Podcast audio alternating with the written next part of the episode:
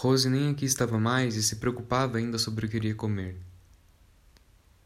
Era como o rabo da largatixa que continua a mexer mesmo após ter sido ejetado do corpo.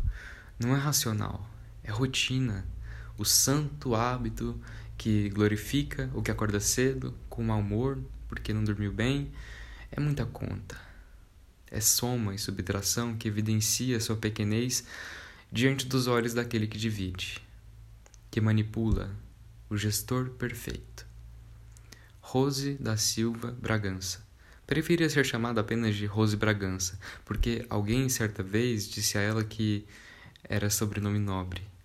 Foi o que me contou rindo e com um certo ar de validação. De imperial não tinha nada. De revoltada também acredito que não. Levava muito bem sua vida, apesar do sobrinho que se perdeu, da mãe que deixou após desentendimentos, do aborto espontâneo que sofreu, da cirurgia que fez às pressas. Era uma mulher forte. Herdou dos limites a crença de que se encostar na cerca morre. Ela queria escrever cartas de amor, mas não sabia. Não quer amor, mas não sabia escrever. A última vez que estive com ela, me mostrou uma cartinha que guardava no álbum de, no máximo, 15 fotos, que trouxe de sua fuga da casa da mãe. Era de sua primeira paquera. Apesar de não saber ler, me disse que lembrava do que dizia e o desenho das palavras fazia mais sentido do que realmente significavam. A linguagem de Rose era outra.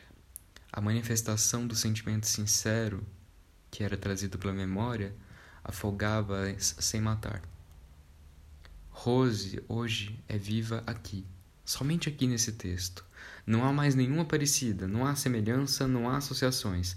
Pronto. Te convenci de que ela não existe apesar de enxergá-la? Rose da Silva, de Daniel Parreira.